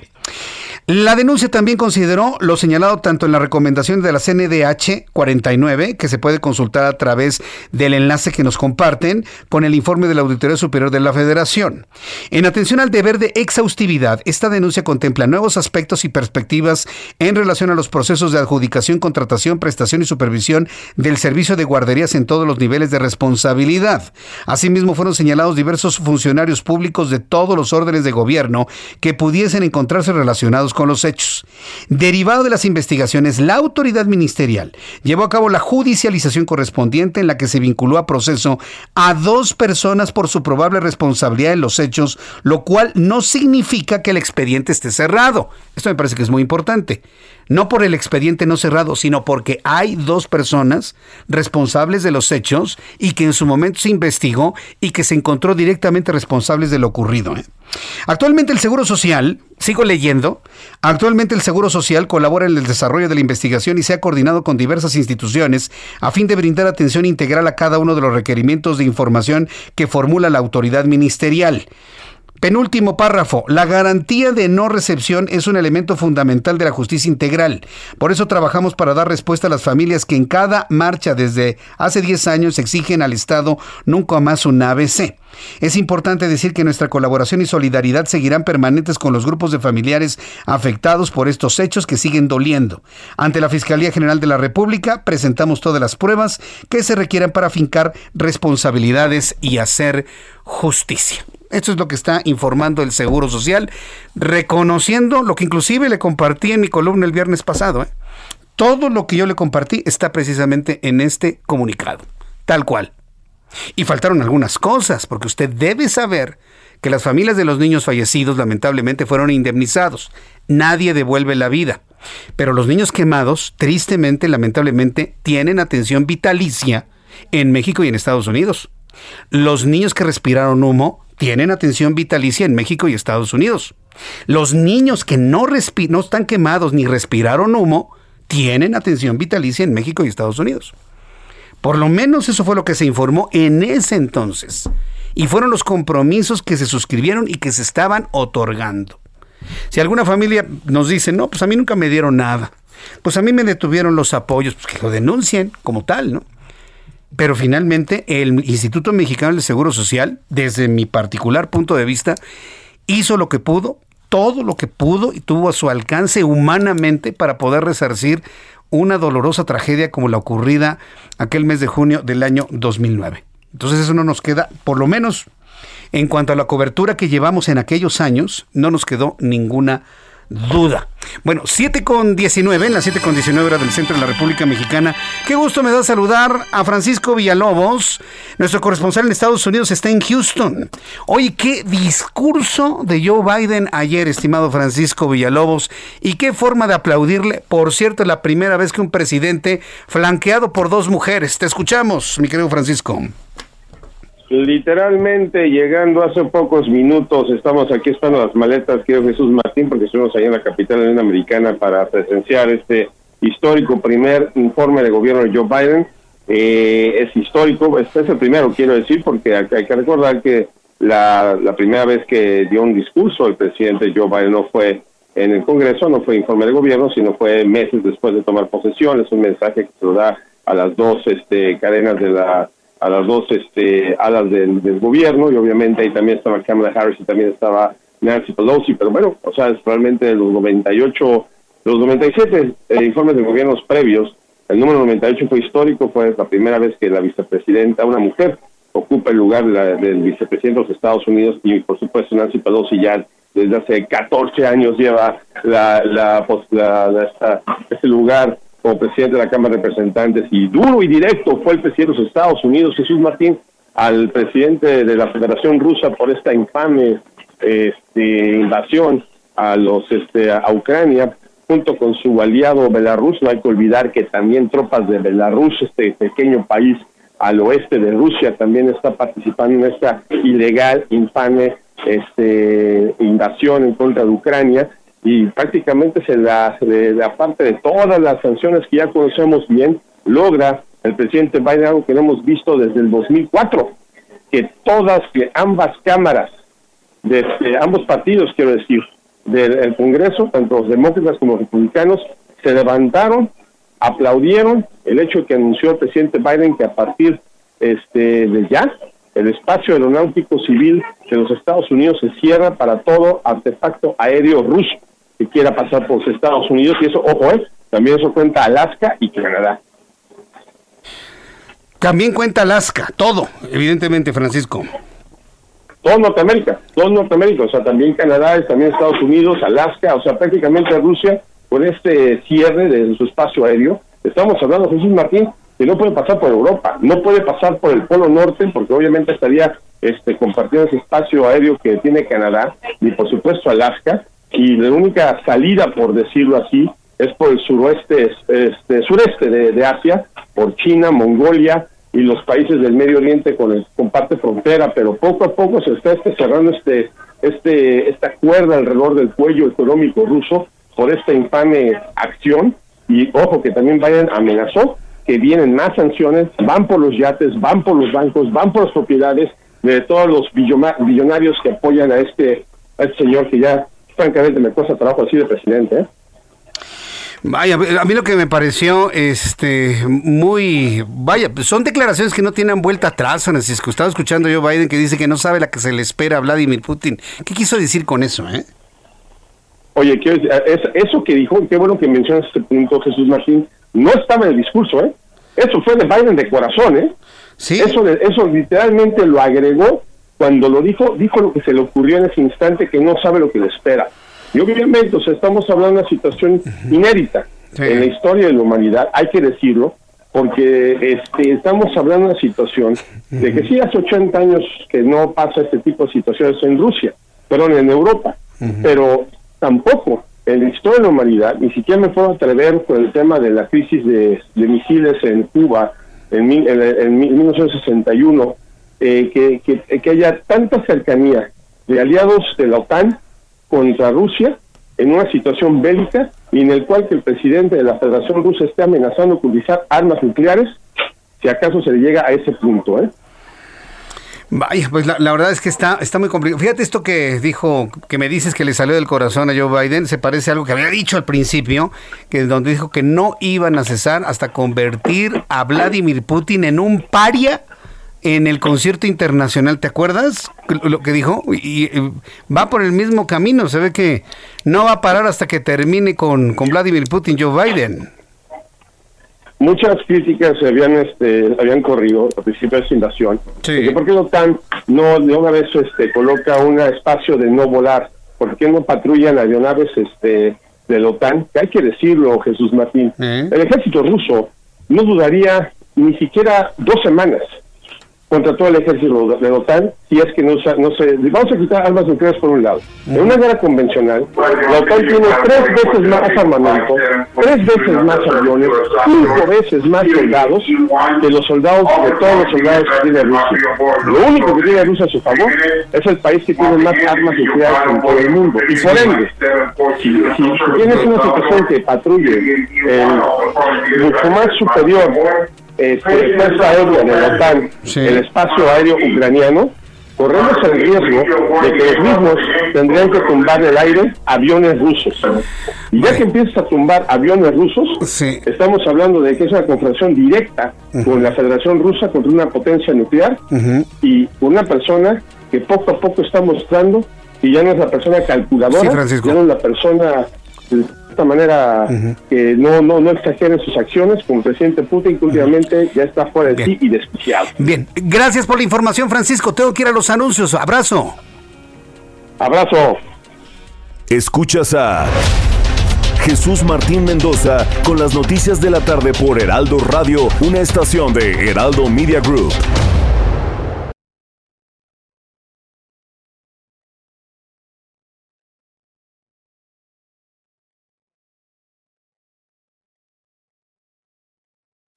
Heraldo Radio 98.5 FM, una estación de Heraldo Media Group, transmitiendo desde Avenida Insurgente Sur 1271, Torre Carrachi, con 100.000 watts de potencia radiada. Escucha las noticias de la tarde con Jesús Martín Mendoza. Regresamos.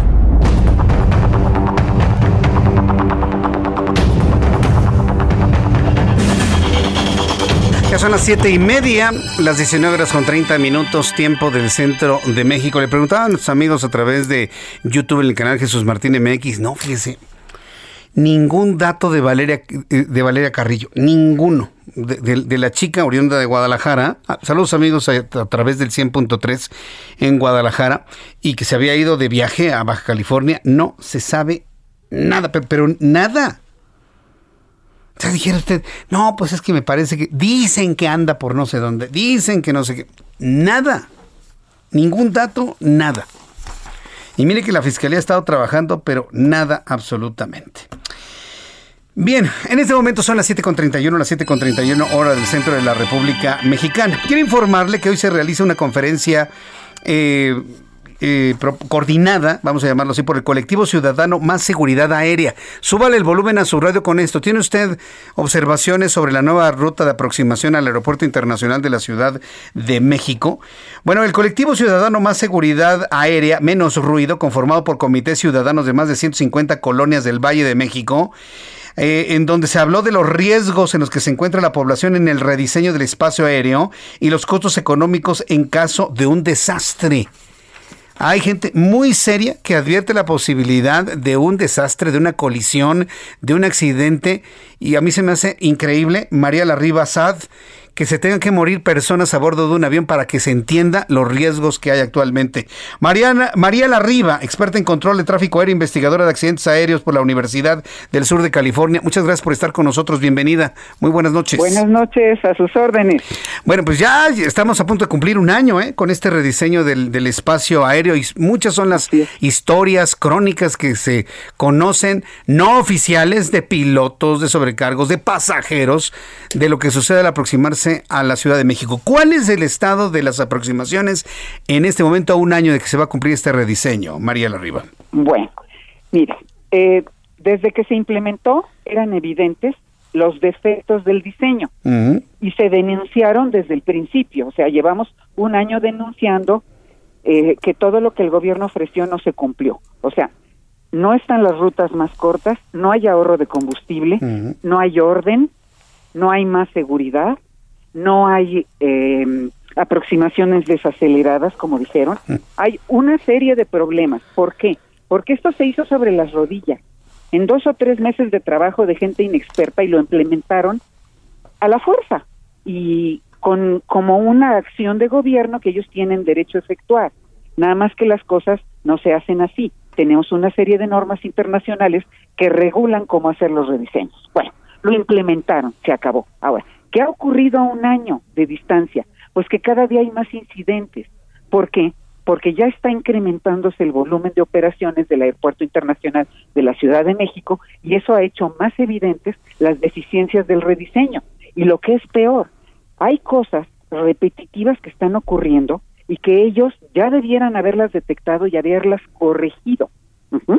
Como por ejemplo, está pasando mucho que los aviones hacen una aproximación fallida, que eso significa que no aterrizan porque o está ocupada la pista o el avión no está estabilizado o hay algún problema a bordo y el caso es que hay muchas aproximaciones fallidas, pero muchas veces con otro avión despegando abajo. Entonces, esa situación que eso es un acercamiento peligroso, ellos ya debieran de haber diseñado un procedimiento sobre cómo separar a esas aeronaves. No lo han hecho, se siguen presentando los incidentes. Ahora, lo malo es que CENEAM tiene el control de la información. ¿Eso qué significa? Que si usted es un usuario, si usted es un piloto y hace un reporte sobre un acercamiento con otro avión, pues pueden pasar varias cosas. Una, que sí proceda la queja y que se haga la investigación, pero cuenta mucho qué controladores están involucrados.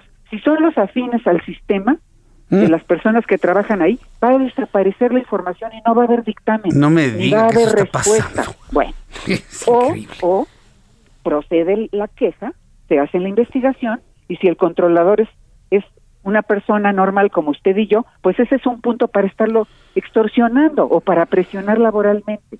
Entonces, no está funcionando el sistema de detección de los problemas ni el análisis ni la investigación. Ahora, ¿qué se puede hacer? Bueno, lo que tienen que hacer es ir a denunciar directamente a la Oficina de Análisis de Incidentes y Accidentes que trabaja con independencia en la Secretaría de Comunicaciones. Ahora, ¿Por qué estamos haciendo esta conferencia de prensa?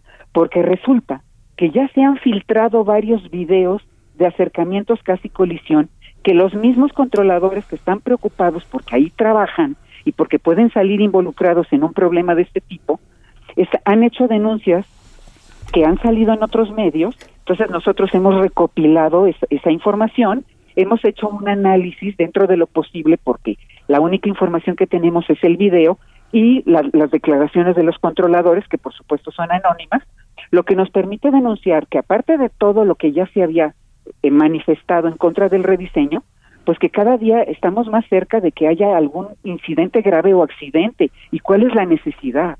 Entonces, por eso estamos denunciando, porque urge que la Agencia Federal de Aviación Civil tome control de esta situación con ciencia y que que haya alguna solución. Eh, eh, Ahora, estoy precisamente revisando en el historial y sí, efectivamente, en el 21 de abril del año pasado, del 2021, hubo una situación de altísimo riesgo, casi de, choque de dos aeronaves. Pero a ver, la situación es esta, se pueden conocer a través de entrevistas, a través de los medios de comunicación, pero ¿por qué oficialmente no se hace nada?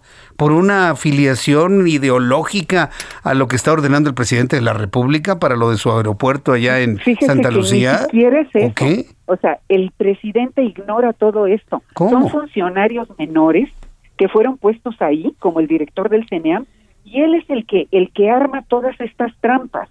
Él está custodiando la información que se necesita para hacer las investigaciones. No le dan curso a los reportes. Pero entonces, ¿qué procede? Pues que la autoridad, que es la Agencia Federal de Aviación Civil, intervenga y que le quite a CENEM la custodia de esa información. ¿Qué es? Bueno, pues mire, es la grabación de los radares, es la grabación de las conversaciones de los pilotos con los controladores, es la grabación de las conversaciones entre controladores, o sea, entre torre y centro o entre torre y otro aeropuerto. Todo eso está grabado y también hay grabación ambiental. De tal manera que si hay un reporte de una irregularidad, se cuentan con todos los elementos necesarios para investigar qué ocurrió, pero lo más importante, para emitir una recomendación para que no vuelva a ocurrir. Mm. Eso es lo grave de este asunto, que estamos dejando pasar muchos incidentes graves y eso nos vaya, puede llevar a un accidente. Sí, ahora, eh, digo, todo esto que tiene que ver con la aeronavegación, pues no nada más depende de un país, estamos enlazados con, con, el mundo, ¿no? De manera internacional. ¿No hay manera de que intervenga algún organismo internacional para hacer ese llamamiento, ese alertamiento, vaya, hasta sanciones ante todos estos riesgos que se conocen, María Claro que sí. Mire, le explico, le explico qué podría pasar. Mire, la Organización Internacional de Aviación Civil nos hace una auditoría cada 10 años. La última que se hizo fue en 2010 y el gobierno de México, en particular CENEAM, le ha estado pidiendo a ese organismo que demore la auditoría. Lo que necesitamos es la auditoría de la Organización Internacional de Aviación Civil porque ellos no van a ocultar eso. Ellos van a venir y van a hacer este una investigación y van a hacer una serie de recomendaciones y de evidencias. Pero en este momento, aparte de la auditoría OASI, lo más importante es que el titular de la Agencia Federal de Aviación Civil tome conciencia que esto está ocurriendo, que se está grabando y que hay también factores que están ayudando a que esto ocurra. Por ejemplo, la parte laboral. O sea, están trabajando los controladores 17 horas diarias. ¿Quién puede mantener un trabajo de calidad con jornadas de ese tipo? Llegan a trabajar hasta 14 días, 17 horas diarias. Eso no está permitido en la ley, eso lo está haciendo el director por su iniciativa propia, porque él prefiere que estén controlando gente de su confianza a que todos los controladores se repartan esos horarios. Ese es un tema. La otra, pues con 17 horas de trabajo diarias, pues se quedan dormidos. Entonces hay una serie de imágenes circulando en redes de los controladores que están dormidos en, en su función. Y además mucho de la reestructura ha hecho que se deteriore la calidad del servicio porque quitaron posiciones de control. Si normalmente usted tenía una responsabilidad y yo era su asistente y mi trabajo era cuidarle las espaldas y decirle, mira, este avión puede tener conflicto con este otro, mira, este no lo puedes bajar porque aquí tiene este otro, eso desapareció. Quitaron esas posiciones de control y hay eh, posiciones de trabajo donde una sola persona está absorbiendo toda la carga y eso ni es recomendable, ni es legal, ni es razonable.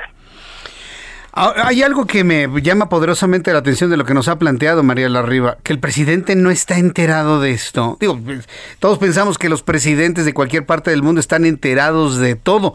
¿Por qué tiene usted la certeza que él no está enterado de esto si es el principal interesado en echar a andar su aeropuerto, el de Santa Lucía? Y no solo eso, sino de hacerlo funcionar de manera simultánea con el aeropuerto internacional de la Ciudad de México. ¿Por qué pensaría usted que no está enterado el presidente? Mire, porque, porque toda la cadena de mando hacen declaraciones que demuestran que no están enterados. O sea, declaraciones que han hecho los subsecretarios, el mismo director de la FAC y, otros organismos demuestran que no están enterados, ni tampoco los militares de Santa Lucía. Son, son personas que tienen mando, que tienen una jurisdicción, pero que están haciendo solamente su parte del trabajo. Ahora, el problema de esto es que es demasiado técnico. O sea, se necesitarían muchas explicaciones para que una persona como el presidente entendiera. Pero mire, él da la orden de que esto funcione y los demás sienten que eso es autorización para cometer todo tipo de atropellos y eso no está bien. Habrá sectores donde se pueda hacer eso, pero este sector no aguanta que, por ejemplo, yo pues mi hermana la meto aquí de controladora, ¿no? Aunque no sepa nada, aquí la pongo, ¿no? O al rato llegó el primo de mi amigo, pues aquí lo pongo de jefe. Eso está ocurriendo, pero aquí este es un lugar donde las reglas eran muy claras y no se están cumpliendo y hay toda clase de violaciones a las normas y ellos creen que porque están eh, cumpliéndole al presidente, tienen autorización para cometer toda clase de atropellos. Estamos ante la situación de que nadie es capaz de decirle, así no, presidente, así no funciona, esto está funcionando mal. Es, todo un fenómeno en la política nacional. la incapacidad de decirle a López Obrador que así no, presidente, porque pues en este caso podrían hasta morir personas. ¿Qué, tan cerca estamos de un accidente aéreo sobre el Valle de México? María Larriba, dígame. Yo quisiera poderle dar una cifra, pero sería irresponsable de mi parte porque con este ocultamiento que hay de información, yo he estado trabajando con lo que se filtra a los medios, con lo que se denuncia en forma anónima, con la información que a mí me llega de los controladores, pero eso puede ser ni la mitad de la realidad. Como están empecinados en ocultar todos estos incidentes, no sabemos realmente cuál sea la cifra. Lo que sí le puedo decir es que es muy a menudo que hay mucho nerviosismo entre los pilotos, entre los controladores que son responsables, y que sí es urgente que se haga algo. Ahora, ¿qué está haciendo el colectivo? Bueno, tenemos los juicios, que lo que pasa es que esos avanzan, pero avanzan despacio. Ahí están los juicios. Ahí se hicieron peritajes que respaldan toda esta información que yo le estoy dando a usted. Eh, por otra parte, se está caminando por el legislativo. Ya hay mucha gente involucrada ahí en la Cámara de, Diputados para tratar de mover las reglas, las normas y de obligar a las autoridades que manejan la aviación a que se corrija todo esto que está ocurriendo, ¿no? Y en el sentido personal, pues el convencer a la población en general de que esto no nada más le afecta al que toma un avión.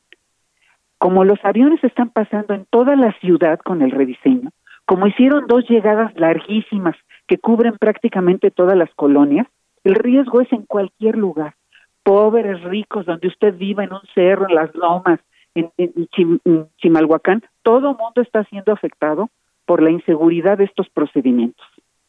Eh, yo tengo en, mi, en, mi, teléfono celular y mucha gente tenemos esta aplicación muy bonita de Fly Radar 24. Entonces ahí a veces se entretiene uno en, eh, eh, viendo los aviones y las aproximaciones.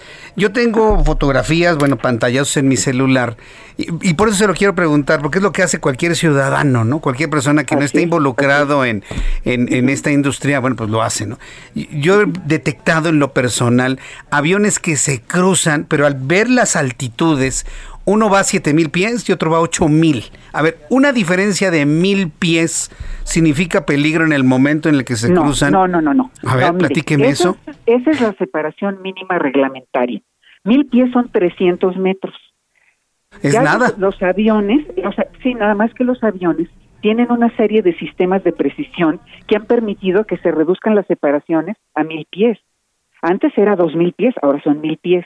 Y hay muchos casos donde los parámetros de separación se vuelven muy precisos por el uso de, información satelital, por el uso de equipos a bordo de la aeronave que permiten volar con mucha precisión y que si usted se desvía en lo más mínimo, en la altitud o el rumbo o lo que sea, ese sistema le va a decir, oye, oye, ahí no es, regrésate a tu, a tu camino, ¿no? Entonces, mil pies sí es suficiente. Lo que no se vale es ponerlos de frente, que eso es lo que está ocurriendo. Ahora, hay una cosa que la gente debe de saber, hay un sistema a bordo de la aeronave que, que está instalado precisamente para evitar colisiones en el último momento. O sea, cuando fallaron todos los parámetros, cuando ningún controlador vio el problema, cuando el piloto se equivocó y nadie se dio cuenta, y ya están en rumbo de colisión, a 40 segundos se va a activar el sistema y le va a decir al piloto que ascienda, que descienda, que vire o qué tiene que hacer. A los dos pilotos. Por eso no ha habido colisiones porque con la activación de ese sistema se separan en el último momento. Nada más que la aviación no funciona así. O sea, imagínese que usted está feliz en su avión comiendo su cena y de repente pues se le cae toda la cena porque el piloto tuvo que hacer una acción evasiva para no chocar con otro avión. Eso no puede estar ocurriendo todo el tiempo. Eh, es que me acaba de es un equipo de emergencia. Me recordó usted a la declaración de un secretario de Comunicaciones y Transportes cuando dijo que los aviones se repelen. ¿Se refería a este sistema entonces? Sí, se refirió a ese sistema. Mire, desgraciadamente lo dijo el señor Riobo, pero de él lo entendemos porque él no sabe nada de aviación. Pero ya también el director de la FAC un día lo dijo. Y entonces cuando cuando oímos esas cosas, pues nos damos cuenta del nivel de incertidumbre y de falta de conocimiento de los funcionarios de lo que está ocurriendo. Entonces, digo, la carta Santo Claus ya están ahí, por favor, ocúpense y por favor escuchen, al menos escuchen, ¿no? Y traten de, de, de revertir esto. Bien, pues eh, eh, déme la oportunidad de seguir platicando con usted, María Larriba, en oportunidades futuras y saber cómo van todas las denuncias de este colectivo ciudadano, más seguridad aérea, menos ruido. Ya hablaremos del tema del ruido, de, de, de los aviones que pasan donde no pasaban y lo que esto ha implicado en cuanto a quejas por parte de los habitantes del Valle de México. Yo le agradezco mucho que me haya tomado la comunicación el día de hoy, María Larriba. Es un honor tenerla aquí. Gracias a ustedes y estamos en comunicación. Que le vaya muy bien, hasta la próxima. Ella es la experta en control de tráfico aéreo, investigadora de accidentes aéreos por la Universidad del Sur de California. Oiga, yo voy en un avión. A mí me gusta la ventanilla, ¿eh? A mí nada que me digan de, ¿Qué quiere usted? Pasillo. Yo ya me sé cómo es volar. Ah, sáquense. Yo, la verdad, sí uso. A mí dame ventanilla. Yo no ando yendo al baño a cada rato. A mí me da mi ventanilla porque es eh, una maravilla darse cuenta del ingenio humano que nos puede hacer volar. Pero si al asomarme en una ventanilla yo veo un avión a 300 metros de mí, que son 2000 pies, sí, sí, sí, sí, algo me pasa, tipo baño en el lugar, ¿eh? No, imagínense un, un acercamiento. Sí, ya entendieron, el que entendió, entendió, ¿no?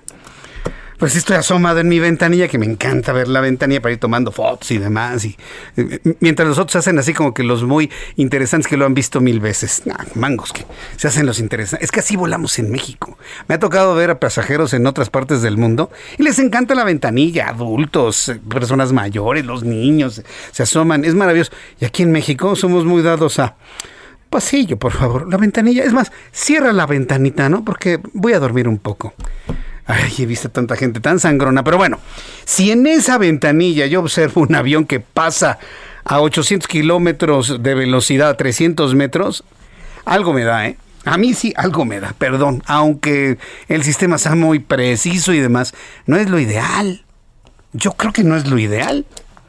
Pero bueno, pues es lo mínimo y eso es lo que están haciendo. A 40 segundos del choque les sale la alarma y entonces tienen que repelerse, como dijo aquel secretario de Comunicaciones y Transportes. ¿Qué necesidad hay de esos riesgos?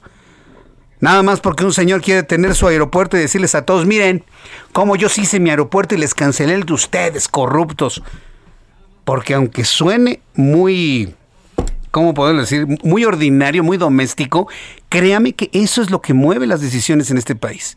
Para que vean que les cancelé el suyo y yo hice el mío. ¿Cómo ven? Y ante eso están poniendo en riesgo a tantas personas en el aire. Si no están llevando carga, están llevando vidas humanas, lo hemos dicho. Dios quiera que no pase una tragedia en la Ciudad de México. Y de verdad me duele tanto pensar que se tengan que morir gente para que entiendan que eso es riesgoso. Lo veremos con el tiempo. Nosotros ya cumplimos con informarlo, ¿eh? En este y en otros momentos a lo largo del último año. Cuando faltan 10 minutos para las 8. Mariano Riva Palacio, qué gusto me da saludarte. Bienvenido al Heraldo Radio como todos los miércoles, Mariano. Querido amigo Jesús Martín Mendoza, amigos del Heraldo Radio, el gusto también es mío, muchísimas gracias. Pues tú lo sabes, Jesús Martín, hemos hablado hasta el cansancio del COVID, bueno, y se entiende, pues seguimos en pandemia. Pero esta ocasión voy a compartir contigo y con todos ustedes una preocupación que manifiestan los principales cardiólogos de nuestro país, Jesús Martín, y tiene que ver con la enfermedad cardiovascular en México.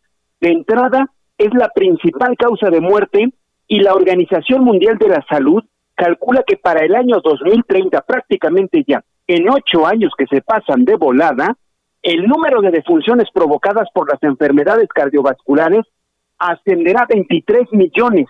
En México, el 19% de las mujeres y hombres de 30 a 69 años, Jesús Martín, muere por enfermedades cardiovasculares. Y escucha el siguiente dato. Se estima que el 70% de la población adulta vive al menos con un factor de riesgo cardiovascular. Y estamos hablando, por ejemplo, de la hipertensión arterial, que son alrededor de 17 millones de mexicanos, ¿eh? Con diabetes, casi 10 millones de personas. Con obesidad y sobrepeso, 35 millones de adultos. Con dislipidemia, 14 millones. Y que sufren tabaquismo, son unos 15 millones de mexicanos. Ahora, la buena noticia es que los fármacos de primera generación con los que ahora se cuenta se ha logrado que la esperanza de vida aumente en un promedio de 75 a 78, 79 años.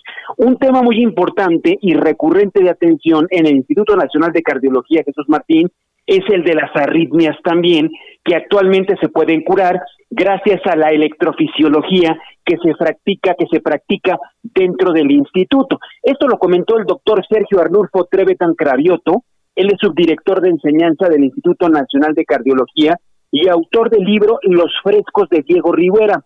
Durante la presentación de esta obra dio a conocer esta serie de datos, Jesús, que es ilustrada por el doctor Jorge Gaspar, él es director general del instituto, y cuya primera edición son mil ejemplares, pues se logró gracias al apoyo de Armstrong Laboratorios. El, el libro, Jesús, está bien, bien bonito. Y el doctor Trevetan Cravioto, él es médico y escritor, puntualizó algo bien interesante para las, los chavos, los jóvenes, las nuevas generaciones que están estudiando cardiología. Dijo que es imprescindible que las actuales generaciones de cardiólogos perciban la cultura y la belleza, ya que como decía el doctor Ignacio Chávez, el médico que solo sabe de medicina ni medicina sabe. Por eso comenta el doctor que es importante que los chavos aprendan cultura y belleza para entender el funcionamiento del cuerpo humano. Y regresando precisamente al tema, dado que este grupo de padecimientos son prevenibles, Jesús, es muy importante generar acciones que promuevan la adopción de estilos de vida más saludables. Ya para terminar, Jesús, la recomendación de los médicos es la siguiente. Alimentación baja en grasas, así como la disminución en el consumo de sodio y azúcares de hacer, como decía mi abuelita Jesús Martín Mendoza, harto ejercicio, de otra forma vamos a evitar problemas cardiovasculares. Lo repito, para el 2030 están, están eh, previendo un aumento importante en el número de casos de enfermedades cardiovasculares en el mundo y México, querido Jesús Martín Mendoza, no es la excepción. Ahí los datos. Qué barbaridad. Si ya México de por sí teníamos problemas con lo cardiovascular y ahora centrados con el COVID-19, vaya futuro y escenario que tenemos. Mariano, compártenos tus redes sociales para que el público te siga, aumente la información que nos has dado y te conozca por dónde andas todos los días, mi querido Mariano. Claro que sí, querido amigo. Twitter, estamos verificados, arroba JM Rivapalacio, Facebook Mariano Rivapalacio Yáñez. Yo directamente contesto cualquier inquietud. Mariano, qué gusto. Nos escuchamos el próximo miércoles, por favor, Mariano. Así le hacemos, Jesús Martín. Muy buenas noches a todos. Gracias, buenas noches. Y de esta manera nos despedimos. Gracias por habernos acompañado el día de hoy. Lo invito para que nos volvamos a encontrar mañana. 2 de la tarde, Heraldo Televisión, canal 10 en televisión abierta. Todas las noticias a las 2 por el 10. 6 de la tarde, Heraldo Radio. 98.5 de FM en el Valle de México y en todas las frecuencias del Heraldo Radio en la República Mexicana. Yo soy Jesús Martín Mendoza, a nombre de este gran equipo de profesionales de la información. Le deseo que tenga usted una muy buena noche y le invito para que siga con la programación de Heraldo Radio, Heraldo Televisión. Nos vemos y escuchamos mañana. Gracias, buenas noches. Esto fue Las Noticias de la Tarde con Jesús Martín Mendoza. Heraldo Radio 98.5 FM, una estación de Heraldo Media Group, transmitiendo desde Avenida Insurgente Sur 1271, Torre Carrachi, con 100.000 watts de potencia radiada. When you make decisions for your company, you look for the no-brainers. And if you have a lot of mailing to do, stamps.com is the ultimate no-brainer. It streamlines your processes to make your business more efficient, which makes you less busy. Mail checks, invoices, legal documents, and everything you need to keep your business running with Stamps.com. Seamlessly connect with every major marketplace and shopping cart. Schedule package pickups and see your cheapest and fastest shipping options from different carriers, with rates up to 89% off USPS and UPS rates. And with the Stamps.com mobile app, you can take care of mailing and shipping wherever you are. Make the same no-brainer decision as over 1 million other businesses with stamps.com. Sign up with code program for a 4-week trial plus free postage and a free digital scale. No long-term commitments or contracts. That's stamps.com. Code program.